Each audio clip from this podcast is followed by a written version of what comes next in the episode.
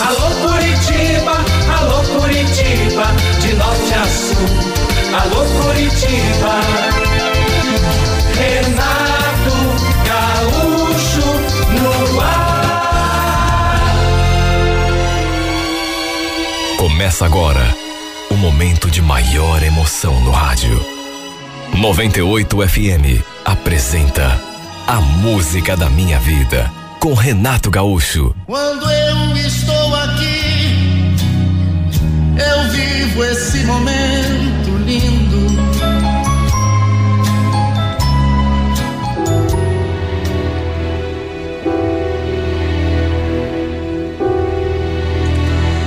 Meu marido costuma jogar bola nas quintas-feiras, por isso chega sempre um pouco mais tarde em casa. Eu nunca liguei, até porque sabia que depois do jogo a turma dele ficava lá no barzinho da cancha, tomando cerveja, conversando.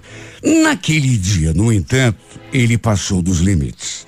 Eu já tinha ido dormir por volta da uma hora da madrugada e ele ainda não tinha chegado. Aliás, nem o vi quando chegou, porque peguei no sono. E quando despertei, já com o dia quase amanhecendo, ele já estava ali dormindo, pesado, do meu lado. Repito, nem vi ele chegando. Não deve ter feito barulho. Dei uma olhada no relógio. Já devia ter eh, ser hora, inclusive, de levantar. Então, já fui pulando da cama, né? E, naturalmente, já de mau humor. Fui tomar o meu banho, depois preparei o café. Enquanto a água fervia na cozinha, eu fui me trocar. O Leandro ainda estava deitado. E eu fui lá acordá-lo. Me aproximei assim da cama. Ele estava deitado de bruços, sem camisa. E foi quando fui trocar, assim, o, o, o de lado, para chegar mais perto dele. Repito, ele estava deitado assim, de barriga para baixo. Quando fui tocar no seu ombro para chacoalhá-lo, que eu reparei naquele detalhe no pescoço dele que me deixou fora do ar. Tinha uma marca assim vermelha no pescoço do meu marido. Sabe quando você. Olha, eu vou usar o português assim bem correto, para que não fique dúvida. Era uma marca de chupão. Bem assim, logo abaixo da orelha. Olha, meu coração veio na boca. Que que significa isso, meu Deus? Quem deixou essa marca aqui no pescoço dele? Eu não tinha sido. Até porque nunca tive esse costume. Coisa que eu mais achava ridículo no mundo era isso. Deixa o outro marcado com mordida, chupão, tremendo dos pés à cabeça. Eu o puxei pelo ombro com tanta força que quase o derrubei no chão. Acorda, Leandro. Acorda, safado. Acorda. Ele despertou assim, todo atordoado. O que, que tá vendo lá? Oh, isso a gente me acordava. Posso saber que marca é essa aqui no teu pescoço, Leandro? Ele não falou nada. Ficou só me olhando, assim, meio assustado, mas eu insisti. Você não vai falar nada? Que marca é essa aqui no teu pescoço? Que marca, mulher? Não sei de marca nenhuma. Você não brinque comigo, Leandro. O que é que tá brincando? Não sei do que você tá falando. Ô, oh, me deixa em paz, mulher. Ah, não sabe? Levanta dessa cama e vai te olhar no espelho, então. Olha, eu não gosto nem de lembrar da briga que deu. E vamos convir. Nem podia ser diferente. Não sei o que mais me deixou fula da vida. Se foi ver aquela marca ou a cara de sonso que ele fez. Sabe, de desentendido. Eu acabei esquecendo até da chaleira no fogão. Quer dizer, eu falo que a gente discutiu, que a gente brigou, mas quem discutiu na verdade fui eu. Só eu falei. Porque ele ficou quietinho, me olhando, com aquela cara de dissimulado. Eu só parei de falar porque o nosso filho apareceu ali no quarto. Coitadinho acordou com os meus gritos e já apareceu chorando ali na porta. Olha, eu tremia de tanta raiva. Ele aproveitou o momento, levantou e foi tomar banho. E o que esse homem demorou no chuveiro, Devia estar tá lá pensando, né? No que tinha feito na noite anterior e certamente tentando uma desculpa. Tentando encontrar uma explicação para me dar. Só que convenhamos, não tinha desculpa que justificasse ele ter ido jogar bola com os amigos e ter voltado de madrugada e com aquela marca ainda no pescoço. Quando ele saiu do banheiro, eu fiquei só esperando para ver o que ele ia dizer. Só que novamente ele ficou quieto. Não abriu a boca para dizer um A. Aliás, não teve nem coragem de me olhar nos olhos. Simplesmente pegou a chave do carro e falou assim, já saindo fora: Tô indo trabalhar, viu? Depois que chegar do serviço a gente conversa. Eu nem respondi. Mas só eu é que sei o estado em que eu fiquei. Eu tremia. Minha vontade era desganá-lo. Levei meu filho na escola, fui trabalhar, mas não consegui tirar aquele episódio da cabeça. Mesmo não querendo, a imagem daquele chupão no pescoço dele se formava na minha mente o tempo todo. Só de lembrar, eu sentia aquela fisgada.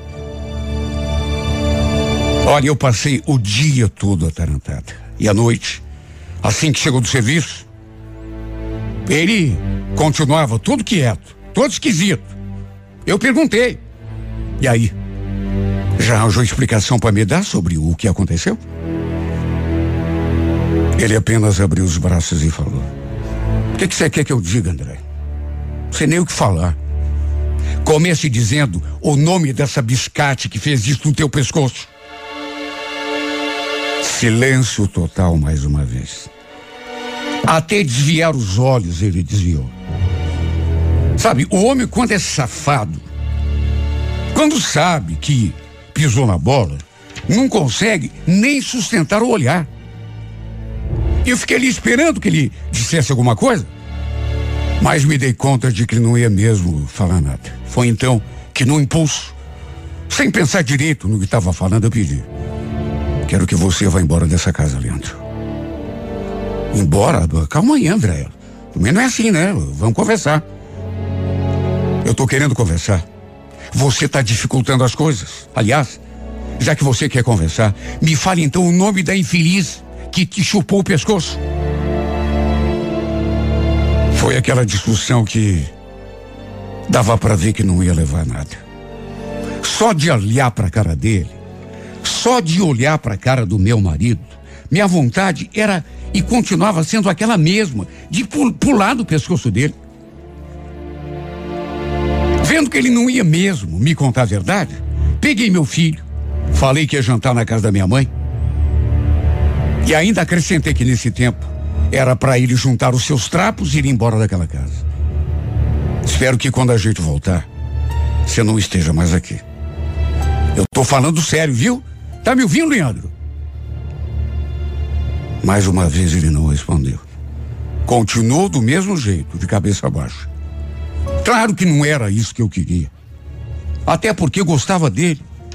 Mas sabe, ele não estava me deixando saída. Tava mais do que na cara que esse homem tinha passado a noite na farra com alguma mulher. Aliás, nem sei se tinha mesmo ido jogar bola lá com o pessoal dele. Quem sabe o jogo fosse apenas uma desculpa para aprontar. A casa da minha mãe não ficava longe.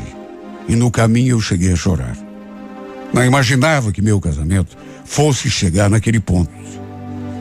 Contei para minha mãe o que tinha acontecido. E ela também ficou de cara no chão. Resumindo, minha mãe não nos deixou voltar para casa. Meu marido ligou um monte, mandou mensagem e no fim, quando viu que eu não ia voltar, foi lá, bater na porta da casa da mãe, querendo nos levar de volta. Falou que eu não podia fazer aquilo com ele, mas aí a minha mãe entrou no meio do, do da discussão e pediu que ele voltasse para casa, que deixasse a poeira sentar para ver como as coisas ficariam no futuro. Para encurtar a conversa, ele não quis sair de casa. Não deu nenhuma explicação, de modo que no fim, quem acabou saindo de lá fui eu e o meu filho. Eu não tinha alternativa. Como que eu ia deixar passar batido uma coisa daquelas? Tem coisa que não tem perdão. Seria uma espécie de de, alvará para ele aprontar quando ele bem entendesse. Olha, não tinha um dia que ele não fosse lá na casa da minha mãe choramingar, implorar que eu perdoasse, que ele desse uma chance, que voltasse para casa. Só que engraçado, quando eu pedia para ele dizer o nome da infeliz que tinha deixado aquela marca no pescoço dele, ele ficava quieto e o assunto terminava por ali. Repito, não era isso que eu queria pra gente. Só eu sei o quanto estava sofrendo com aquela separação, porque gostava dele, não era pouco. Mas de que jeito que eu ia fechar os olhos para aquilo que ele fez? Não tinha como. O fato é que ficamos naquela situação. Ele sozinho em casa, eu e o nosso filho na casa da minha mãe. Olha, chegou num ponto que ele deve ter se cansado. Que ele deve realmente ter se cansado de ir lá choramingar. Até que simplesmente parou. Não foi mais. Até porque eu já tinha deixado muito claro, né? Que não ia voltar. Não nego. Estava sentindo demais a falta dele. Aquela situação estava me, me deixando deprimida, triste demais. Só o que eu queria era que ele me desse uma explicação, que reconhecesse pelo menos isso, que tinha errado comigo. Só que nem o nome da infeliz ele tinha coragem para me dizer. Era tocar no assunto e ele já ficava em silêncio e baixava a cabeça.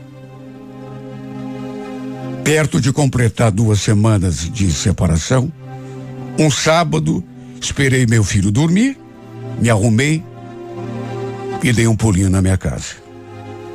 Queria conversar com ele. Queria ver se a gente definia de uma vez por todas aquela pendenga que, se continuasse do jeito que estava, era infelicidade para todo mundo. Do jeito que estava, não dava para continuar. Se fosse para acabar, então que acabasse tudo de uma vez. Quando cheguei, percebi que o carro dele estava na garagem. Mas como as luzes da casa estavam apagadas, Concluí que ele já devia estar dormindo, até porque já era meio tarde, onze e meia da noite. Entrei, acendi a luz e fui direto até o nosso quarto. Só que no que abria aquela bendita porta, dei de cara com uma cena que me fez quase desmaiar. Meu corpo ficou todo mole. Ele estava deitado, só que não estava sozinho na cama. Pro meu espanto, tinha uma mulher ali junto com ele. Acendi a luz do quarto e berrei: Leandro! Meu Deus do céu! Que que é isso? Que que é isso? Naturalmente que às alturas os dois já estavam de pé. O pior de tudo é que eu conhecia, eu conhecia a infeliz a mulher que estava ali com ele era ninguém menos que sua ex-madrasta, ex-mulher do seu pai. Minha cara foi no chão. Porque eu não quero faltar com respeito com ninguém e nem ser preconceituosa, mas meu Deus, perto dele, a mulher era uma velha. Quer dizer, não assim uma senhora, uma senhoria, mas já devia ter mais do que, sei lá, 55 anos. Olha, eu não acreditei. Além de estar me traindo com outra, ela tinha idade para ser sua mãe. E além de tudo isso, ainda era sua ex-madrasta, ou seja, ex-mulher do meu sogro. Olha, eu fiquei até sem palavras. Fiquei olhando para os dois esperando uma palavra, um. Só que nenhum deu um pio. Eu então perguntei. Então com essa aí que você anda me traindo, Leandro. Foi ela que deu aquele chupão do teu pescoço? Você não tem vergonha na cara, não? Ex-mulher do teu pai, Leandro. Aliás, vocês dois, nenhum dos dois tem vergonha na cara.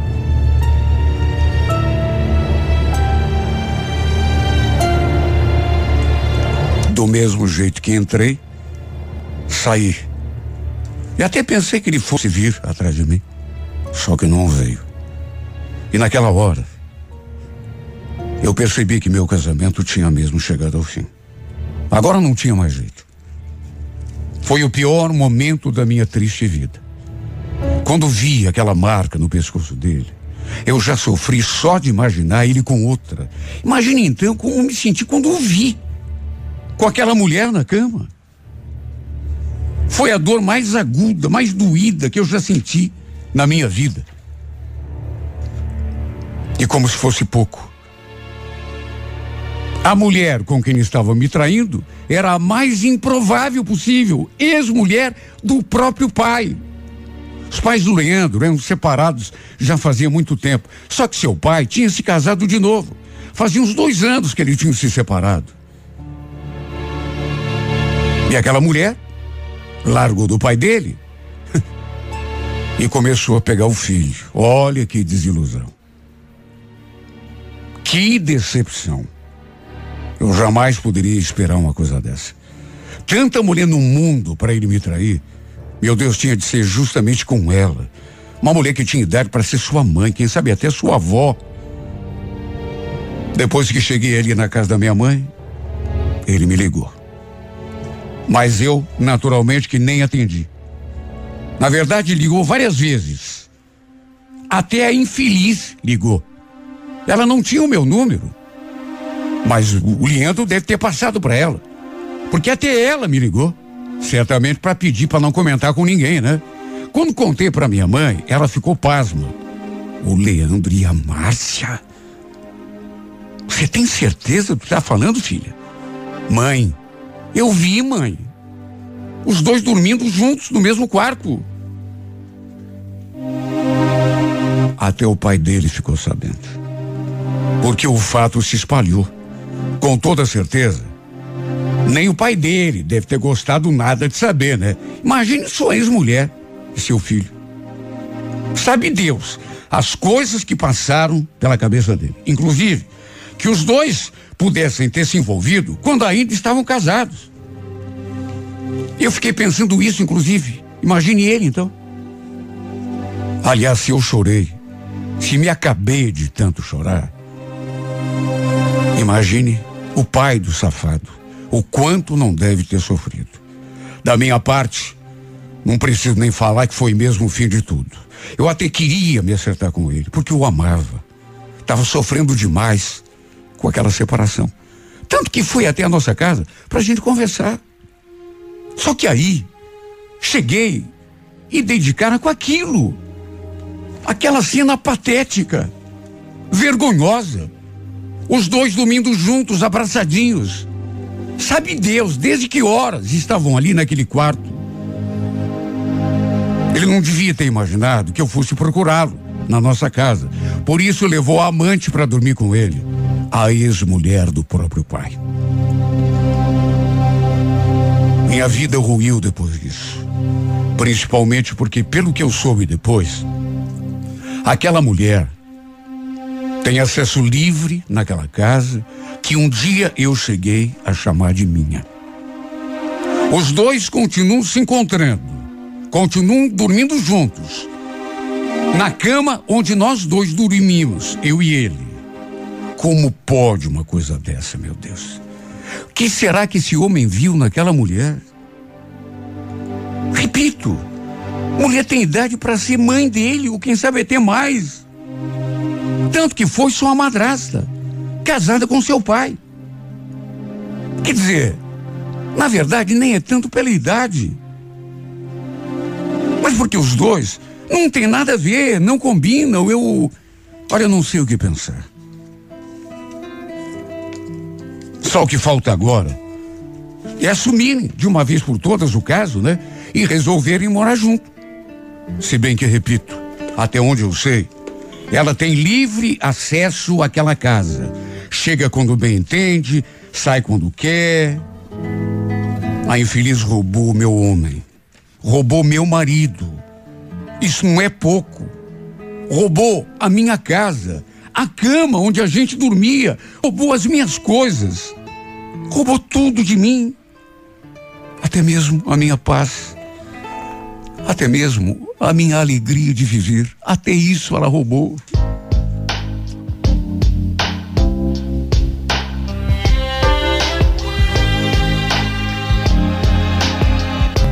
You only stay with me in the morning.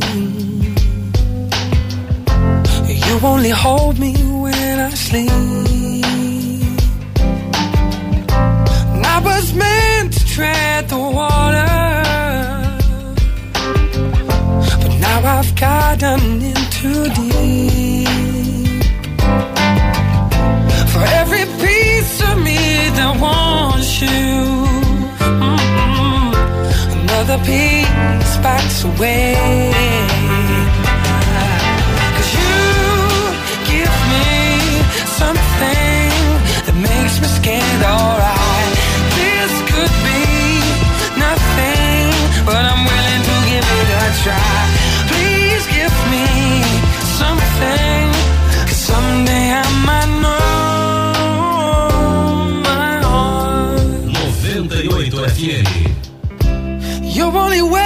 Waited for hours just to spend a little time alone with me. And I can say I've never bought you flowers. Mm-mm.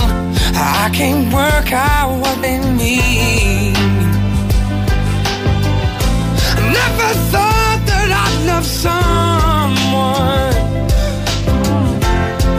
Someone else's dream.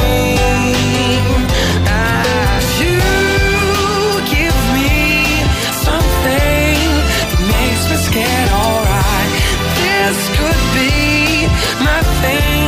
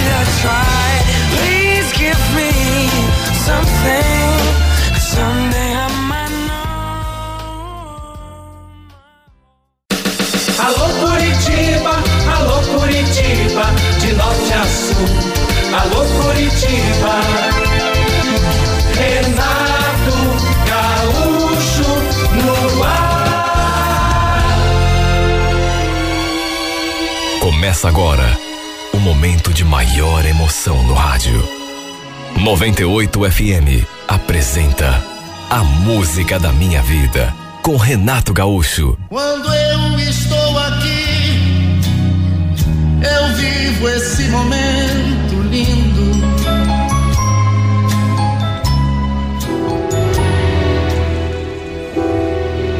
Depois de toda a turbulência que eu tinha passado com o meu ex-marido, eu agora estava vivendo um período bom da minha vida. Sabe, eu acho que nunca tinha me sentido tão tranquila, nunca tinha me sentido tão em paz, e juro. Não pensava em me envolver com ninguém, pelo menos tão cedo. E quando digo ninguém, é com ninguém mesmo. Para se ter uma ideia, fazia já dois anos e meio que eu estava sozinho. Meu casamento tinha sido uma experiência tão traumática, tão frustrante, que talvez eu continuasse sozinha por muito tempo ainda. Eu só queria cuidar de mim e da minha filha. Na verdade, era mais por ela que eu vivia.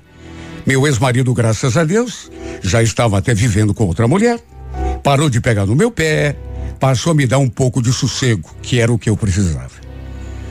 Mas foi justamente nessa época, quando eu tinha esse tipo de pensamento, que o destino colocou o Daniel no meu caminho.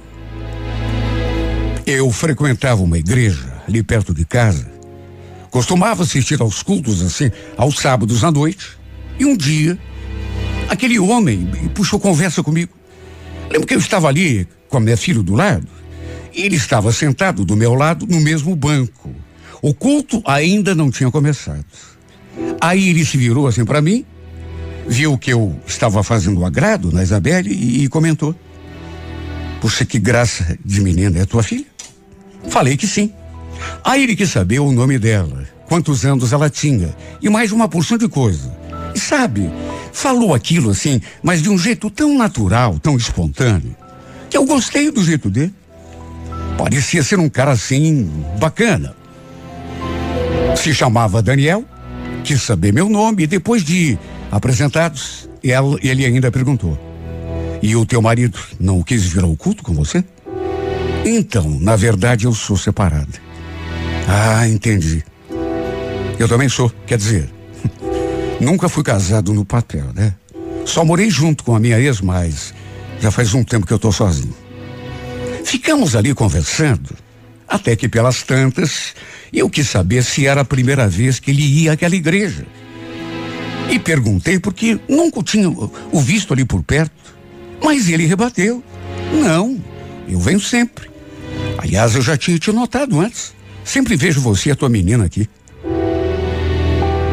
Eu falei, confessei que nunca o tinha visto antes. Ou pelo menos nunca tinha prestado atenção. Só que na verdade, eu também nunca fui assim de ficar reparando nas pessoas. Mas sabe, quando estava ali, procurando me concentrar no culto, no sermão do pastor, eu realmente ficava assim, absorta. O fato é que, repito, gostei do jeito dele. Um homem bastante simpático, muito cordial. Ele falou que também morava ali no bairro. Tinha se mudado fazia uns dois ou três meses. Depois do culto, inclusive, ele nos acompanhou até a esquina de casa e a gente foi conversando o tempo todo. Confesso que fiquei com a imagem dele no pensamento e com uma impressão muito boa. E aquela foi apenas a primeira vez que a gente se viu e que conversou na igreja. Até procurávamos um ao outro, assim, para ficarmos sentados perto. E a verdade é que a presença desse rapaz começou a me trazer sensações. Eu comecei a pensar nele, a querer vê-lo, a gostar das nossas conversas. Tanto que a semana para mim começou a custar para passar.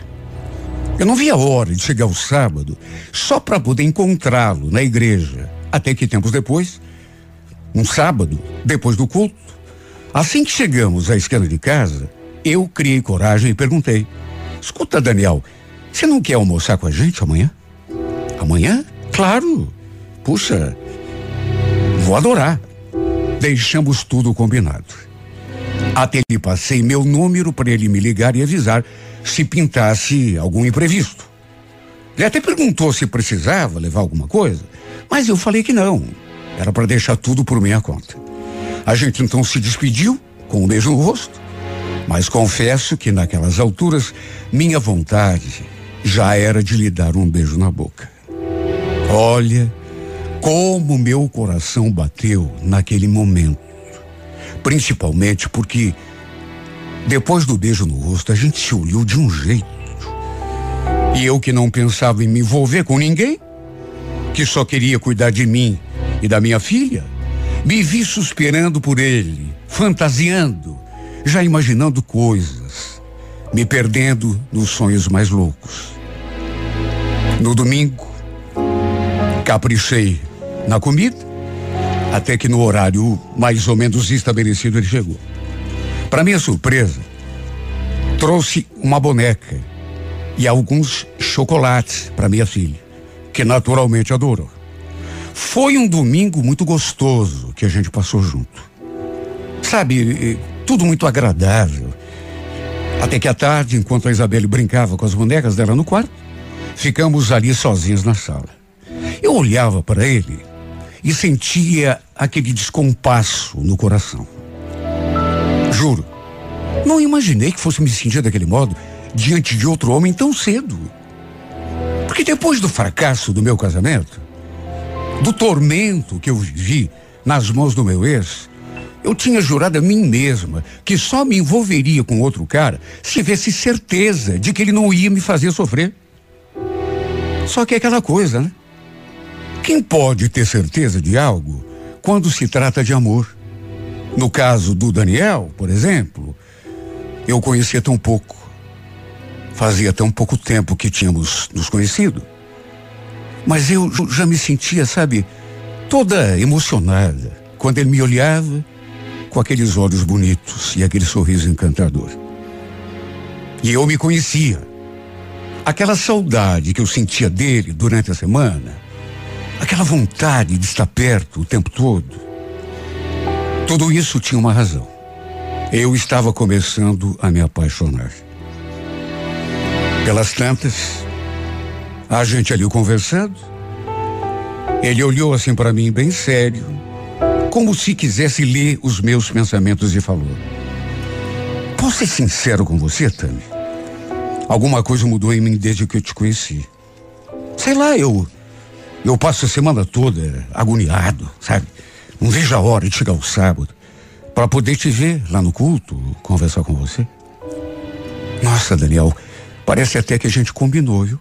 Porque eu também me sinto assim em relação a você. Jura? Bom, então eu acho que foi Deus que nos aproximou. Posso te pedir um beijo? Ele pediu, mas não esperou o meu consentimento. Se aproximou e antes que eu tivesse noção do que estava acontecendo, nossos lábios já estavam unidos. Eu só fechei os olhos e deixei acontecer, até porque era tudo o que eu queria. E depois daquele primeiro beijo, parece que tudo mudou ali, à nossa volta. Eu, sinceramente, não imaginava que fosse experimentar aquela coisa tão gostosa, tão cedo de novo. A gente só parou de se beijar porque de repente apareceu a minha filha ali na sala e aí a gente deu assim uma disfarçada e, e parou. Aliás, o Daniel até falou que ia embora porque não queria avançar o sinal comigo. Eu adorei o jeito dele. O fato de se mostrar tão cuidadoso, assim, sabe? Tão respeitador, porque homem a gente sabe como é, né? Como tínhamos trocado telefones, passamos a trocar mensagens direto depois disso. Até que um dia, na mesma semana, ele foi me ver na hora do almoço, na saída do meu trabalho. A gente almoçou junto e, é claro, trocamos muitos beijos outra vez.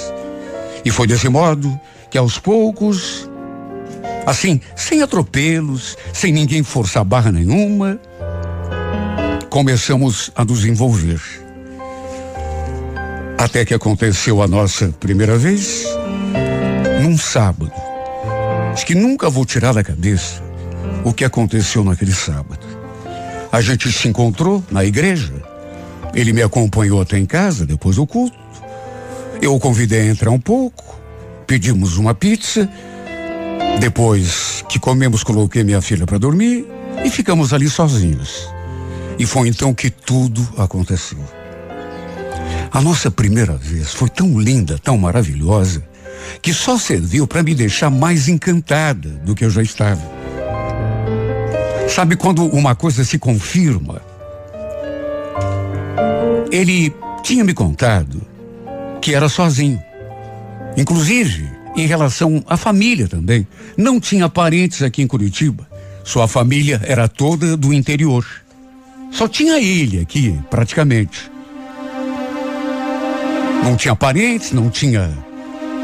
Enfim, ninguém da família. Mas seus pais já eram falecidos e ele não tinha irmãos. Sabe, ele me contou essas coisas com a voz assim meio embargada. Um tom de melancolia tão grande que chegou até a me dar um aperto no coração. Lembro ele me olhando assim, triste, e falando: Quer saber, Tami? Ainda bem que Deus colocou você no meu caminho. Porque eu sempre fui tão sozinho na minha vida, sabe? Promete que nunca vai brigar comigo, nunca vai me deixar. Apaixonada do jeito que eu estava, adivinha? Prometi que ficaríamos juntos para sempre. Aliás, é o que eu queria também. E ele também tratava tão bem a minha filha. Sabe, a ponto de que ela também o adorava.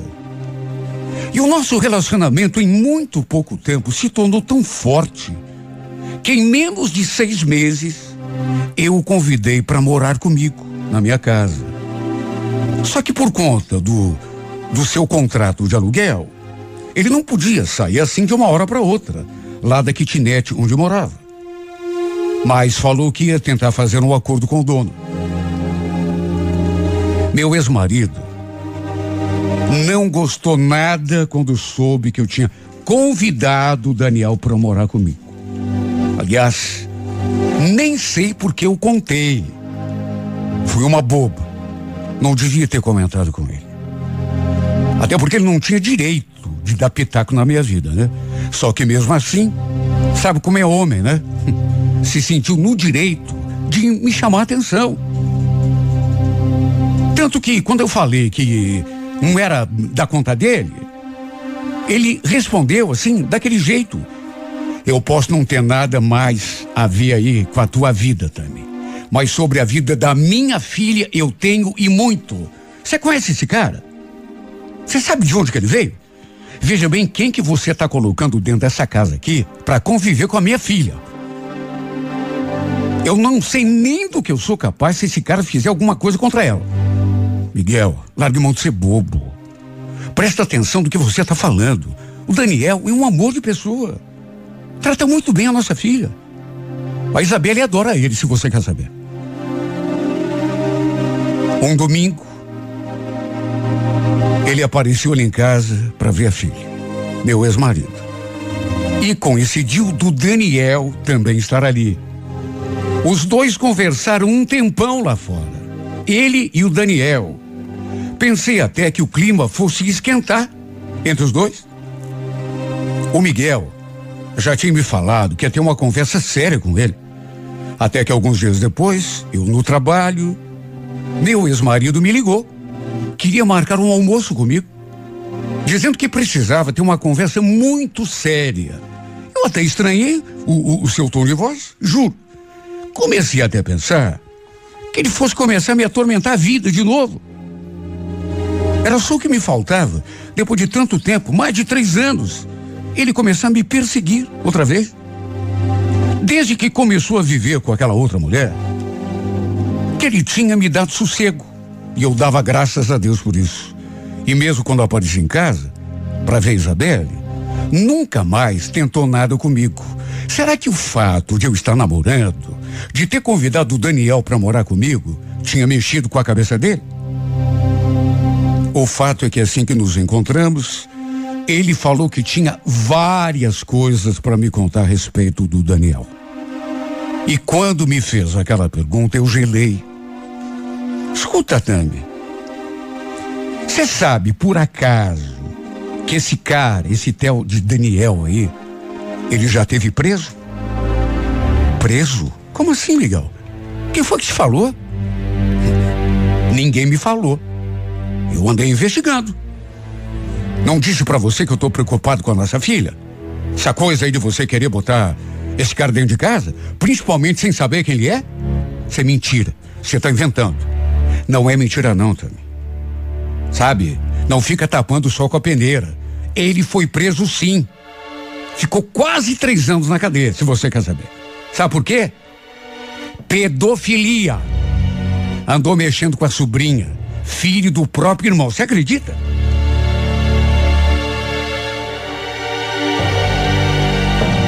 Olha, eu fiquei tão aturdida. Ouvindo aquelas coisas todas. Só que não acreditei. Você está inventando isso, Miguel. O Daniel não tem nem irmão, se você quer saber, viu? Aliás, os pais dele também já são falecidos. Ô, Tamir, Não quero mais esse cara perto da minha filha. Ele já foi preso porque mexeu com a sobrinha, a menina era novinha, tinha praticamente a idade da Isabelle. O próprio irmão denunciou o safado, que, que mandou ele pra cadeia. Viu? Agora, se você quer se enganar com ele, tudo bem. Agora, ele perto da minha filha, nunca mais. Aliás, você escolhe. Ou despacha esse cara para bem longe da Isabelle, ou ela vai morar comigo perto desse vagabundo aí, ela não fica. Eu fiquei tão assustada. Mesmo achando que era mentira. Porque o Daniel tinha me contado que era sozinho no mundo. Que seus pais eram falecidos. Ele não tinha irmãos. Por que mentiria a respeito de uma coisa tão, tão séria dessas? Tanto que continuei dizendo que era mentira. Ele estava inventando aquela história por ciúme ou despeito porque viu que eu estava feliz. Mas ele retrucou: Olha, se você quiser, eu posso levantar a ficha dele para você. Você sabe que para mim isso é fácil, né? Eu tenho amigos na polícia, aliás. Como você acha que eu descobri tudo isso?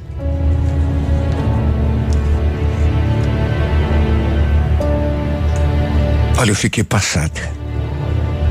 Fiquei passada porque não queria acreditar. Tanto que o incentivei. Faça isso mesmo, Miguel. Quero ver você provar tudo que está falando, viu? Eu não vou admitir que você fique inventando mentiras sobre ele só para me envenenar. Não é mentira, Tami. E te digo mais. Se esse pilantra encostar um dedo na minha filha, eu mato o infeliz, viu? E vou te responsabilizar pelo resto da minha vida. Olha, eu fiquei num estado de nervos. Principalmente porque ele falou aquilo com tanta firmeza como se estivesse muito seguro estar falando a verdade. E ainda jurou que ia entrar na justiça para conseguir a guarda da Isabelle. Foi essa expressão que ele usou para falar do Daniel, abusador de crianças. Eu não consegui nem mais trabalhar o resto daquele dia. Pedi até dispensa e fui para casa. Eu nunca tinha chorado tanto. Depois fui buscar a Isabel na escola e abracei assim, tão apertado, como se, como se quisesse protegê-la. À noite mandei mensagem para o Daniel e pedi que ele não viesse em casa, porque eu estava cansada, ia deitar mais cedo. E no dia seguinte fiz a mesma coisa. Não sei o que houve comigo. Quer dizer, saber eu sei. Fiquei impressionada com as coisas que o Miguel tinha falado mesmo sem ele ter me mostrado uma prova. Como fiquei inventando desculpa pro Daniel, ele que sabia o que estava rolando. Se por acaso eu estava evitando, fugindo dele, só que em vez de responder num impulso, devolvi a pergunta. Daniel, só me diga uma coisa. É verdade que você tem um irmão? Aliás, me diga só mais outra coisa mas com toda sinceridade. É verdade que você ficou preso por quase três anos? Olha, ele demorou para responder. Depois que saber quem tinha me contado aquilo. E ainda acrescentou. Será que a gente podia conversar sobre isso pessoalmente? Eu respondo tudo aquilo que você quiser saber. Meu Deus do céu, pela resposta que ele deu. Era verdade. Porque se não fosse, ele teria inclusive ficado indignado, dito que era mentira. Perguntei por que, que ele nunca tinha me contado aquilo. Ele falou que tinha medo de eu não entender, me afastar dele. Eu então fiz mais uma pergunta. Você teve mesmo coragem de mexer com a filha do teu irmão? Ele não respondeu.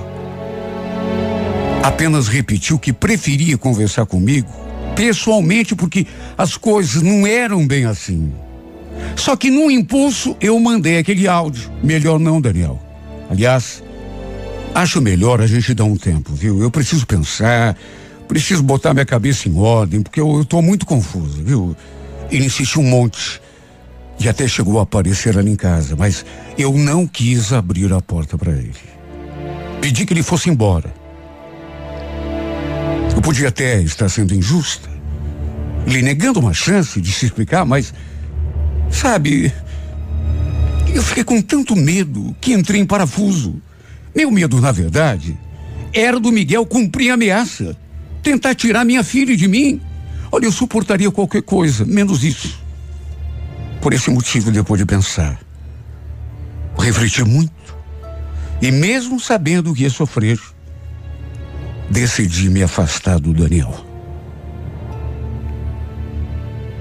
Foi necessário. Sei que podia estar sendo preconceituosa, sendo até injusta por ter lhe negado uma chance de se explicar, mas, repito, fiquei com tanto medo, sabe, de perder a minha filha, que, sei lá, eu, eu sei que ele nunca fez e talvez nunca fizesse nenhum mal para minha pequena e talvez aquela história nem fosse verdade. Pelo menos não do jeito que o Miguel me contou. Mas ele jamais iria me deixar em paz. Jamais ia me deixar tentar ser feliz com o Daniel. Tanto que jurou que ia tirar minha filha de mim. Se eu insistisse naquele romance. Chegou a me dar duas opções. Ou me afastava do Daniel, ou eu poderia perder a guarda da minha filha. A verdade é que até hoje não sei exatamente onde está a verdade. Se ele foi preso por mexer com a sobrinha, ou se foi por outro motivo qualquer, até porque nunca lhe dei a chance de se explicar. E o Miguel, para ser bem fiel à realidade, também nunca me trouxe uma prova concreta, como chegou a prometer que me traria. Só que, repito, fiquei com tanto medo, me senti tão paralisada, que no fim achei melhor me afastar, porque afinal de contas era a felicidade e a segurança da minha filha que estava em jogo. Fiz isso, apesar de estar apaixonada, porque tive medo das implicações. Não queria meu ex-marido no meu pé, ameaçando o tempo todo que ia tirar minha filha de mim. Era tudo que eu tenho, meu bem mais precioso. Eu posso até viver sem um amor, sem um homem para me dar carinho, mas sem a minha filha, eu não vivo. Até porque tudo que eu faço é por ela. Sabe, é, é, por ela que eu respiro, é por ela que eu luto, que eu acordo cedo, que eu vou trabalhar. Tudo que eu faço é por ela, meu Deus. De modo que no fim acabei achando melhor que não devia facilitar. Não devia colocar a segurança da minha filha em risco, mesmo tendo ficado muito triste porque eu estava gostando tanto dele. Estava tão apaixonada. Mas tive de escolher ou a segurança e a felicidade da minha filha, ou o homem por quem eu estava apaixonada. Que pena que precisei escolher. Fiquei com minha filha, que é tudo para mim, mas sei que vou custar muito para esquecer. Esse homem que depois de muito tempo me trouxe de volta à vida, me trouxe um pouquinho de felicidade, me trouxe o carinho de que eu tanto precisava. Pena que o preço disso foi muito alto, meu Deus. Foi a segurança e a felicidade da minha filha. Era um preço que eu não podia pagar.